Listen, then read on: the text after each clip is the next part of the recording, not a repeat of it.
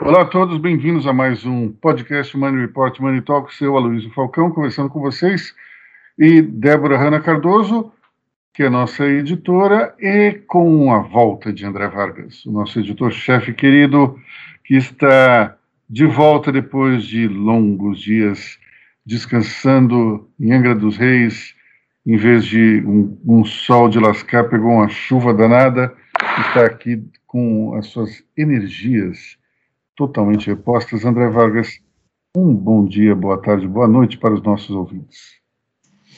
Um bom dia, uma boa tarde, uma boa noite para você, para a nossa querida Débora e para todos os nossos ouvintes também. Bom, acho que a gente podia começar falando da, da confusão eleitoral. É, Lula vai ter Alckmin, a convenção do PSTB, Moro candidato. Vamos lá, começando pelo que? Lula e Alckmin? Vai ter essa chapa? É, é, assim, é uma chapa muito estranha. Tem gente que fala em frente ampla. Eu acredito numa frente diluída, se assim se configurar. É, é tudo muito improvável.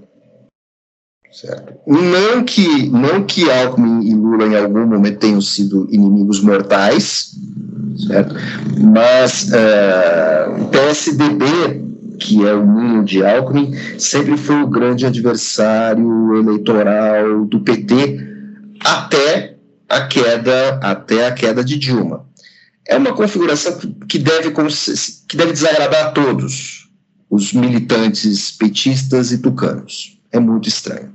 E tem um detalhe interessante também: se fosse qualquer outro tucano, eu entenderia, mas Geraldo Alckmin é um, é um tucano um pouco mais conservador, tem um eleitorado mais conservador, e isso pode fazer com que ele não agregue nada eleitoralmente a Lula, e pelo contrário, possa criar até uma confusão dentro é, do partido. Nós temos que lembrar que Alckmin deixará de ser tucano em breve, ainda não sabemos para onde ele vai, mas tem um dado que me chama muita atenção nessa nessa aliança um tanto quanto esquisita, que é o fato de é, eles podem não ter sido necessariamente inimigos, mas para mim está muito forte a memória daquela eleição de 2006, na qual é, Alckmin foi para o segundo turno contra Lula. Os debates foram um verdadeiro show de horrores. O Alckmin mostrou uma agressividade para cima de Lula que não era exatamente muito comum no comportamento dele. Aliás, me parece que ele foi, de alguma forma, orientado para ter uma postura mais agressiva, e aquilo ficou tão esquisito dentro do, do contexto Alckmin que ele acabou fazendo uma campanha meio estranha e é o único caso de candidato de segundo turno que tem menos votos do que teve no primeiro, né? Então, é, me parece meio estranho, eles dizem que não tem é, nenhuma mágoa um do outro, mas me parece uma aliança na qual seria uma coisa meio Luciano Huck e Moro, um não agrega nada ao outro, sabe? Aquela coisa que um, tem o, o capital eleitoral de um meio que é é, de alguma forma é, anulado pelo do outro. Não sei se eles chegam a nenhum lugar juntos, não. E falando em tucanos, temos agora em, em, no domingo a convenção do PSTB. É, imprensa é, dizendo que Eduardo Leite ganha, imprensa dizendo que Dória ganha. Eu só tenho uma certeza: qualquer que seja o vencedor, vai para a eleição é, diante de um partido dividido. É, acredito que essas brigas pré-convenção são, são irreconciliáveis, apesar de Dória dizer que não, Eduardo Leite também, mas me parece difícil. É, um lado acusar o outro de fraude me parece muito ruim para a convivência dessas duas alas dentro da agremiação. Débora. Outra certeza que eu tenho sobre as prévias tucanas é que o Arthur Virgílio perde, porque a disputa está entre Dória e Leite, e a campanha muito pequena, muito tímida do Arthur Virgílio, meio que não não agregou muito ali, ali no ninho tucano. Ele fez uma coisa muito voto a voto, mas o grosso mesmo ali está sendo entre os dois, entre a, o gaúcho e o, e o paulista. Vargas. Falando em gaúcho, André Vargas. É, tudo bem, mas é, temos que pensar que nós estamos falando de política e em política, um, mesmo, mesmo o perdedor, em alguns momentos na política, numa convenção, é, é melhor ser terceiro do que ser segundo. A quem Arthur Virgílio vai emprestar os seus favores, vai é, emprestar sua força?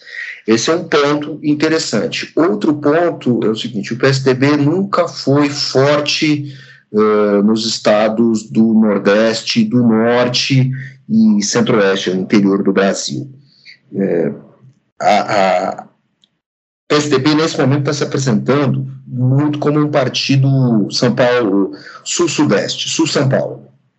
Então, tem que ver como vão se comportar os demais tucanos. O, Alckmin, o, o, Alckmin, desculpe, o Dória está apostando muito nesse capital político que ele tem em São Paulo, e o Aloysio lembrou, eh, citou muito bem, é, acho que é uma certa inexperiência dos candidatos, que jogam tanta energia é, na pré, na pré, na, nas prévias que queimam pontes. Essa é a vontade, a vontade que você tem de trocar de partido. Como é que você vai juntar esses caquinhos depois para organizar um esforço muito maior que uma eleição nacional? Sendo que um está chamando o outro de corrupto. Corrupto e fraudulento, né? Esse é o grande problema. Antes de passar para a Débora, eu só vou fazer um comentário que você falou que é, às vezes é melhor ser terceiro é, é que nem nas Olimpíadas, né? Você ganha a medalha de prata, que é mais importante, perdendo, e você ganha a de bronze, que é menos importante, ganhando. Então, é, é uma situação interessante. Débora.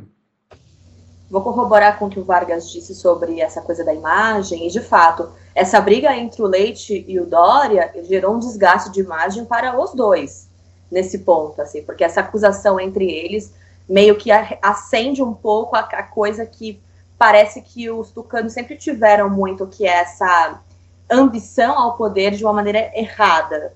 E que para quem é de fora, para quem não é tucano, soa do tipo, ah lá, tá vendo? É o que eu sempre disse. E para quem é, tá, fica uma coisa muito incômoda. É, é, visível nas redes sociais dos tucanos essas, essas cisões entre o eleitorado do próprio partido, que eu acho que isso não agrega no futuro numa eleição nacional. Então, eles falam o seguinte: ah, quando sair o resultado da prévia, todo mundo vai se unir para votar em quem, quem ganhar. Mas eu acho muito difícil quando um acusa o outro de fraude, quando existe esse, esse esforço numa coisa tão pequena ainda, que é uma eleição prévia. Eu acho que está muito visceral essa corrida ainda para se viabilizar dentro da própria legenda. Pois é, e a gente não está falando, é, desculpa André, a gente não está falando do, de uma eleição, por exemplo, como a do Partido Republicano nos Estados Unidos, no qual também foi um show de horrores, mas você tinha 11 candidatos, 11 pré-candidatos. Aqui a gente está falando na prática de dois. Então, se um tiver certo e o outro tiver errado, e esse, digamos, errado ganhar, como é que você vai fazer na campanha? Vamos supor que o Dória ganhe e o Dória vai ganhar, e, e o Dória, por alguma razão, comece a ganhar tração eleitoral. É, os adversários vão utilizar todas essas acusações de fraude na, na convenção para atacá-lo. Então, é, me parece uma experiência muito grande é, do, do, dos dois lados, até, mas principalmente pelo lado do Eduardo Leite. André. E tem que levar em conta um fator um pouco invisível nesse momento, mas fundamental, que é o seguinte: militância pensa com o fígado. Militância pensa com o coração e com o bolso até o momento. E assim, do meio para frente, militância pensa com o fígado. Só vai pensar com o coração se chegar perto da, da reta final.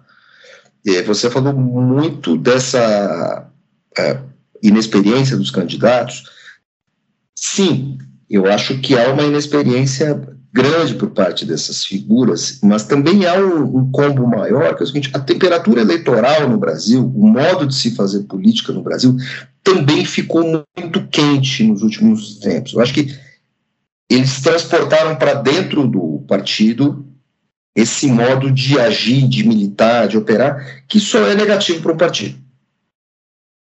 Bom, é, indo à frente aí, vamos falar de Moro, depois de Lula, depois de Bolsonaro. Moro é, teve mais um desdobramento da sua candidatura, que foi ter colocado Afonso Celso Pastore como seu guru econômico, ou um dos assessores econômicos.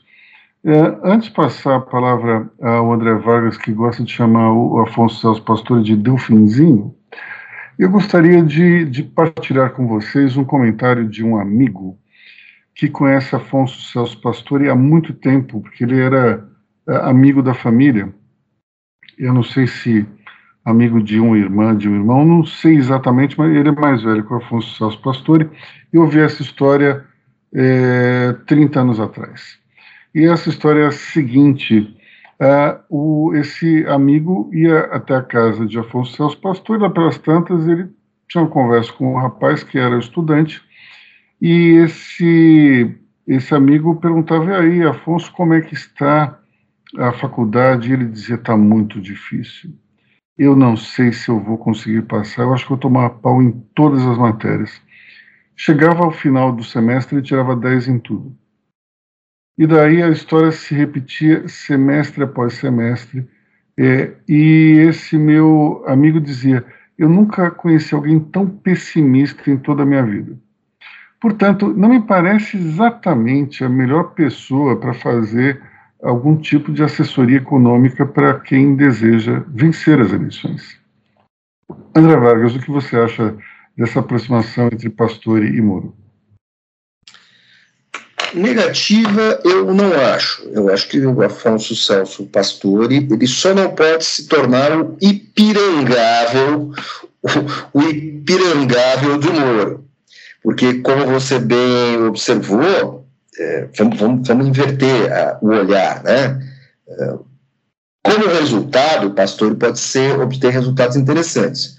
Mas como maneira de comunicar a busca do resultado, ele é péssimo.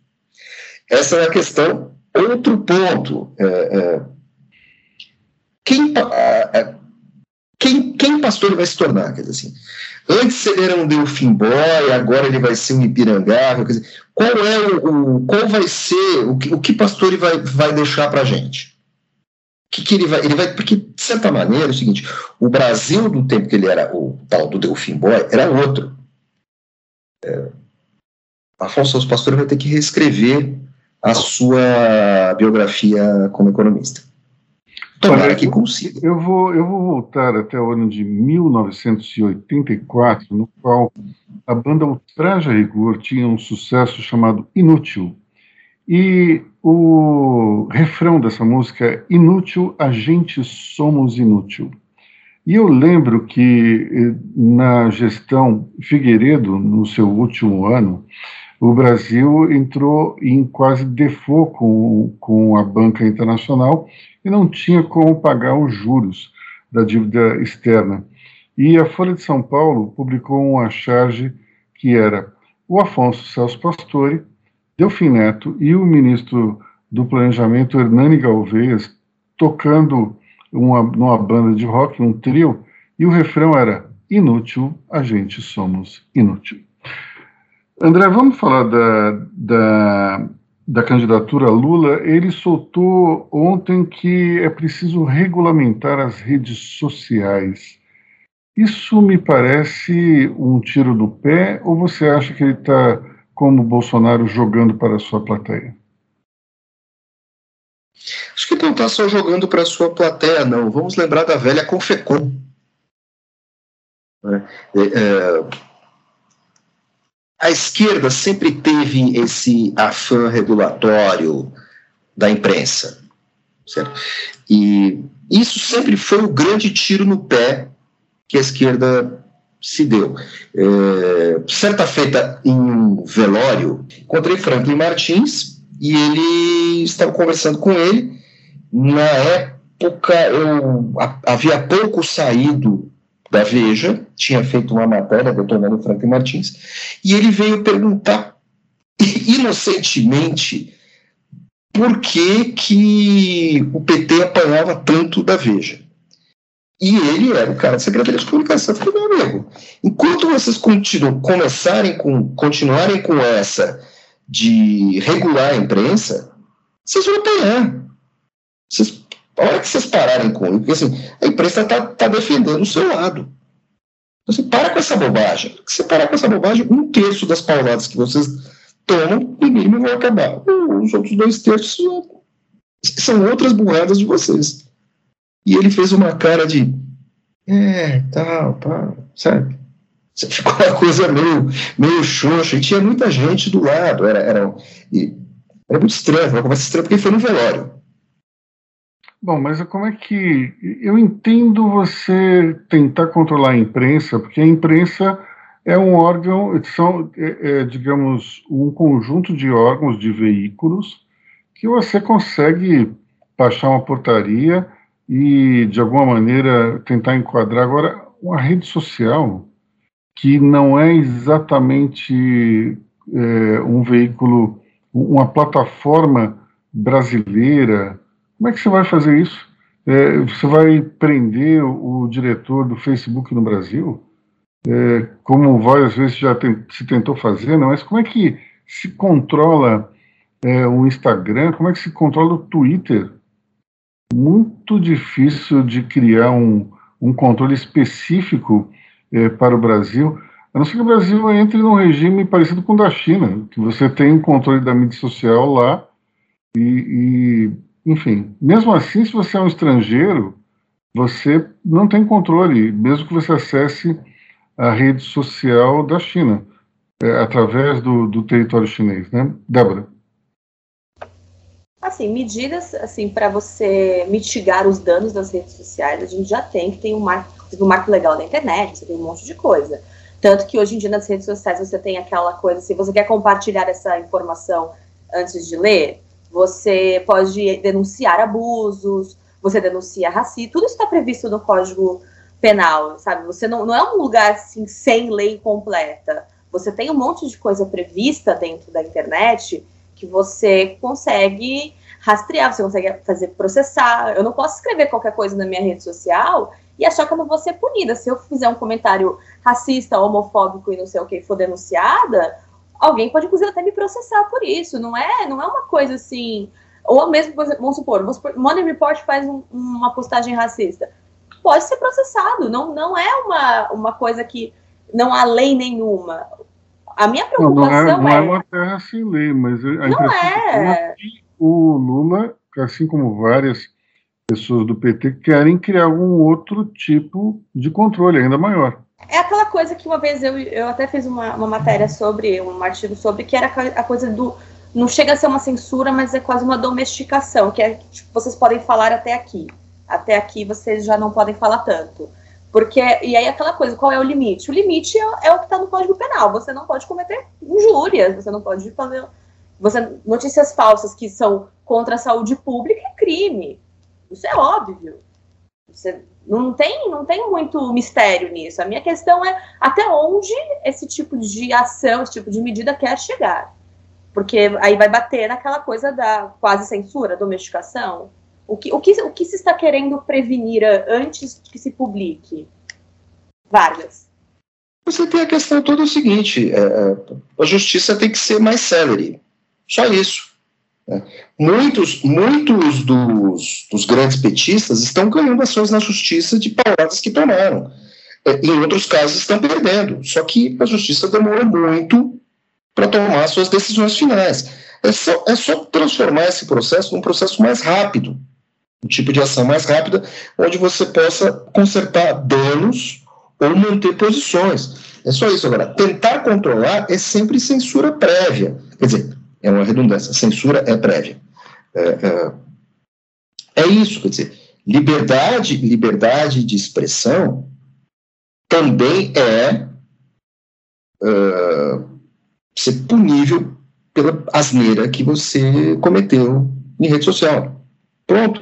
Isso acontece a toda hora com as celebridades. Certo? Por que não vai acontecer com os políticos? Pronto. Está resolvido, sabe? Só isso. Bom, eu, lembrei agora de um selo que o jornal Pasquim, no auge da ditadura, tinha, que era, era um selo que dizia o seguinte: enquanto ostentar esse símbolo, o Pasquim está sem censura prévia. Eu acho que é daí que todos os, no, todos os da nossa geração acabaram é, se acostumando a falar censura prévia, o que de fato é uma redundância. O, meu caro, o que você acha dessa novela que é a filiação de Bolsonaro ao PL ou a qualquer partido político? É uma grande operação de falta de vontade. Bolsonaro vai postergar essa filiação até os 46, 47 do segundo tempo e vai mergulhar no partido que topar ficar com ele. Como ele não vai conseguir a cláusula de controle, ele vai pular para dentro do partido que o aceitar na última hora, porque quanto mais tempo ele ficar dentro de algum partido, é, mais é, domesticável ele seria. Porque esse partido tem bancada, tem demandas, ele, digamos assim, ele vai ser atacado pela sua própria bancada, pela bancada do seu partido, em busca de benesses, favores, orçamento secreto e tudo mais. Então ele vai, ele vai empurrar com a barriga isso ao máximo. Quanto mais tempo ele demorar, melhor para ele. Nós não podemos nos iludir com isso. Que eu já volto a falar, vai ser uma campanha rápida Certo? Bolsonaro, assim, nenhum dos dois, é, é, nenhum dos assim, é, são duas pessoas, assim, Bolsonaro e Lula. São dois caras, cada um com um tacape enorme com um prego na ponta, sem nenhum capacete, sem nenhuma luva. Assim, a luta vai ser rápida. Quanto mais tempo eles ficarem expostos, mais eles vão desidratar. Porque os dois têm os dois têm muito a perder com campanhas longas. O Lula está fazendo campanha fora do Brasil.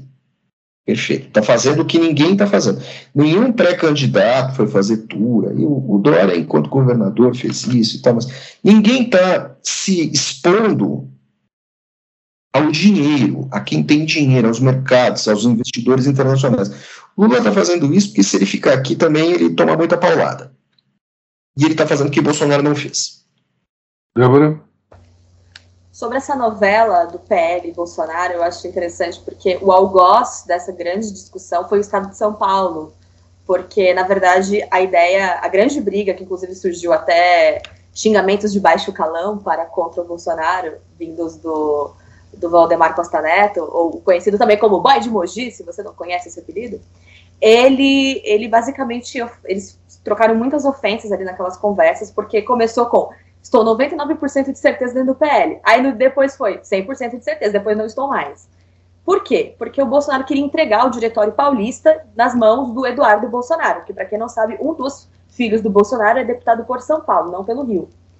E aí, o Valdemar Costa falou que não. Depois, a outra discussão é que existe um acordo do, do PL que era de apoio ao Rodrigo Garcia, porque o PL tem um, tem um acordo muito longevo com o Tucanato Paulista. E ele que, Bolsonaro falou que não, que, que o Rodrigo Garcia é candidato Dória, o Dória é meu inimigo, você enlouqueceu. E o, o Valdemar Costa Neto, e é uma coisa que o Centrão tem, que é uma característica do Centrão, que os seus acordos, principalmente em época de eleição, eles, quando eles são fechados, eles são cumpridos. É isso que faz o Centrão ser sempre procurado por quem quer que almeje o Palácio do Planalto. O que que acontece? O Valdemar Costa falou que ele não ia romper o acordo dele com os tucanos, porque é mais garantido que o PSDB leve o estado de São Paulo do que qualquer outro. E aí o, o, o Bolsonaro falou que queria que eles apoiassem o Tarcísio de Freitas, o ministro de Infraestrutura, que é o que ele quer lançar em São Paulo. Só que o Valdemar Costa falou o seguinte: olha, São Paulo é um estado muito difícil, é um estado muito populoso, muito denso, e o eleitorado é muito diverso. Você tem o eleitorado do estado do interior, não é o mesmo do centro de São Paulo. No centro de São Paulo você briga por cabeça, no interior você tem uma outra lógica. E ainda por cima você tem a esquerda em São Paulo que tem uma camada muito grande do eleitorado. Então é um eleitorado que você tem que conhecer bem como é que você vai trabalhar esse, esse eleitor. E você tem um Tucano em São Paulo, um partido que tradicionalmente já está nos bandeirantes e tal. Bolsonaro falou que não, que ele queria o Tarcísio de Freitas. Acabou que brigou, teve essa briga, não entregou nem o diretório, nem o Tarcísio. Aí rompeu. Teve a reunião do diretório, dos diretórios lá em Brasília com o Valdemar Costa Neto. O Valdemar Costa Neto recebeu a carta branca dos, dos seus chefes de diretório lá, dos seus primeiros diretórios estaduais para manter ali o, o acordo. Porém, já está previsto que há desembarques do PL. Se Bolsonaro for mesmo candidato pelo PL, depois de toda essa briga, talvez desfiliações irão acontecer. Ao mesmo tempo, também está prevista que filiações vão acontecer vindas do PSL, que não está feliz com, olha, só a União Brasil, nosso centrão do B aí, que tá mais para mega quase não um partido. Então você tem um quadro político ali no meio que ninguém sabe exatamente o que está acontecendo. Tudo que se sabe é que o Valdemar Costa Neto xingou o Bolsonaro, virou notícia do dia inteiro sobre isso, e São Paulo é o algoz dessa grande briga que no, o que pensa que o Rodrigo Garcia não fez nada, ele só, só existiu, ele só está lá sentado esperando a eleição e ele é o grande pivô dessa grande treta. Aí nós chegamos à seguinte observação, né? É, essa política em tempos de Bolsonaro dando pontapé em todo mundo faz com que até partidos do centrão queimem suas pontes, porque afinal, é, se o ministro, o ministro é, o ministro candidato governa, governadorável do Bolsonaro fosse candidato em São Paulo, ele poderia também puxar vo mais votos para Bolsonaro. Desse jeito, Bolsonaro ele só consegue estabelecer a sua, a sua comunicação com o eleitorado, Tarcísio de Freitas, obrigado, ele diretamente, ele não trabalha uma base partidária. Se ele não tiver uma base partidária, ele não consegue ter uma base de operação em cada estado. Não consegue ter uma base orgânica de partido para ocupar a máquina estatal. Isso é um problema que eles, o, todos os partidos têm. Mas o presidente sem partido certamente tem muito mais. Bom, para encerrar essa novela, só fazer um comentário.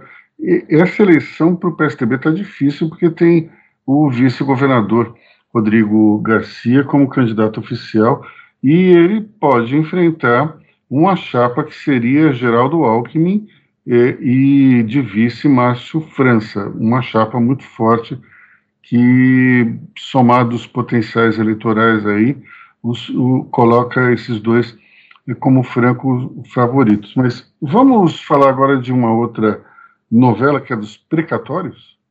Nossa, só eu quero completar uma coisa. Além de Geraldo Alckmin e Márcio França numa chapa, você ainda tem um Fernando Haddad que vai ser aí alavancado pela popularidade do, do Lula se se mantiver aí como favorito a presidente. É, o problema do PT no segundo turno em São Paulo é que o interior sempre acaba votando do outro lado e, e nunca a gente teve um vencedor. Até eu acho que isso explica muito a longevidade do PSDB no Palácio dos Bandeirantes, porque quando você vê, é, embora São Paulo seja uma cidade muito grande, é, 60%, se não me engano, do eleitorado está no interior e daí é, nunca a esquerda acaba ganhando aqui.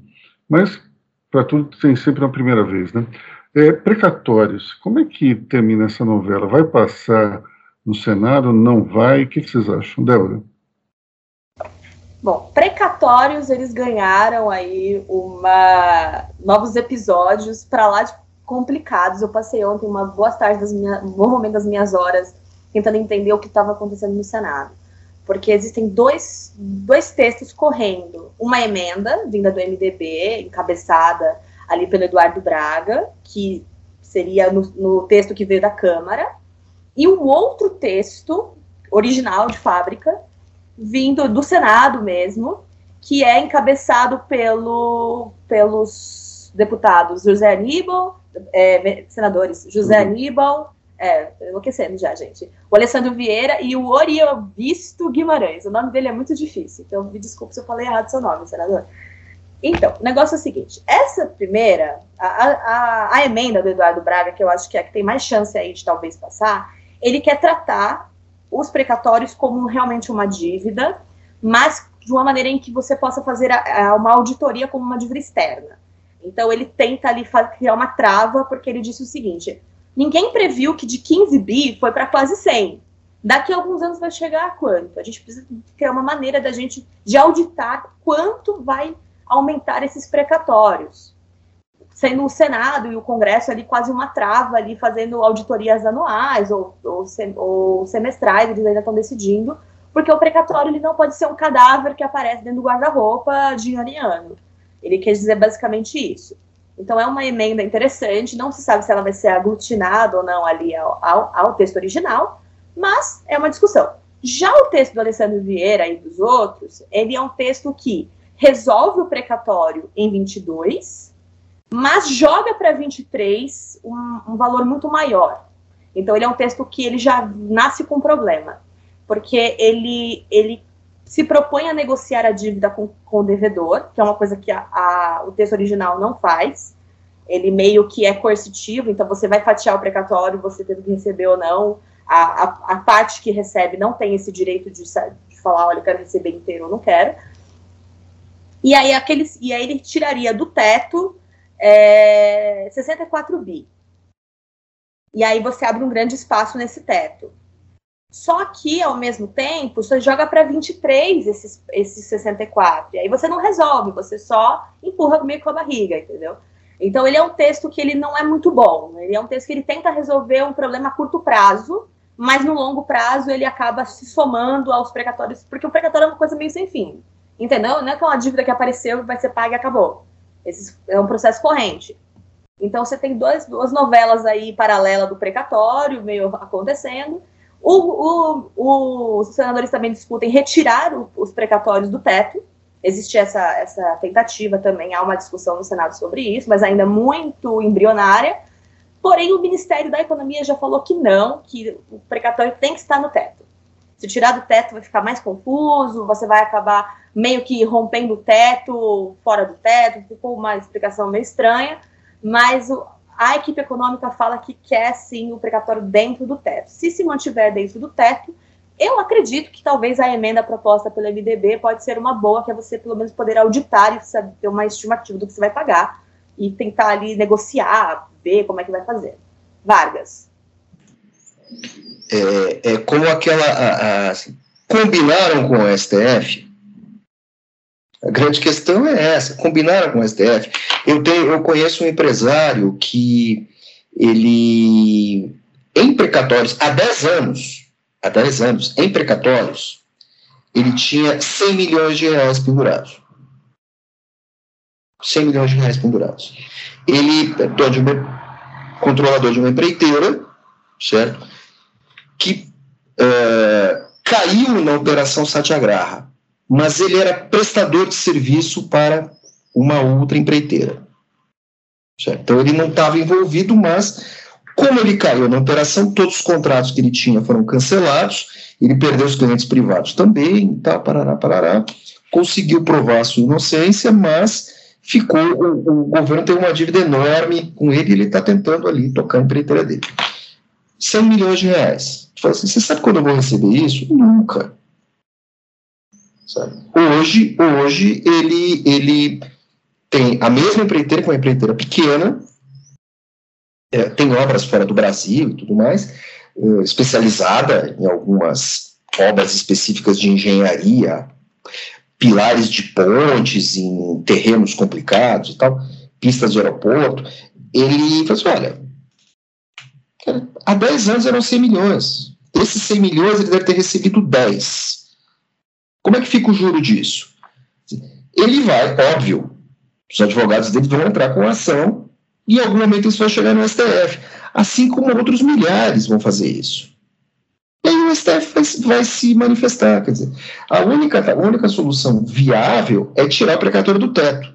Mas vai saber se isso vai acontecer. Não. Vale também destacar que o MDB já fechou questão com o governo nesse ponto, eles falam que vão votar a favor do fatiamento do precatório, independentemente da aprovação da emenda proposta ali pelo líder do, líder do partido no Senado. Porém, existe uma outra pequena, não é nenhuma novela, tá? Ela é quase ali um trailer do, do precatório, porque o Bolsonaro, na sua viagem ao Oriente Médio, disse que com o espaço fiscal aberto no teto com o precatório, aumentaria o. eles fariam um reajuste no funcionalismo federal. Aí perguntaram para o presidente da Câmara: e aí, presidente, tem espaço?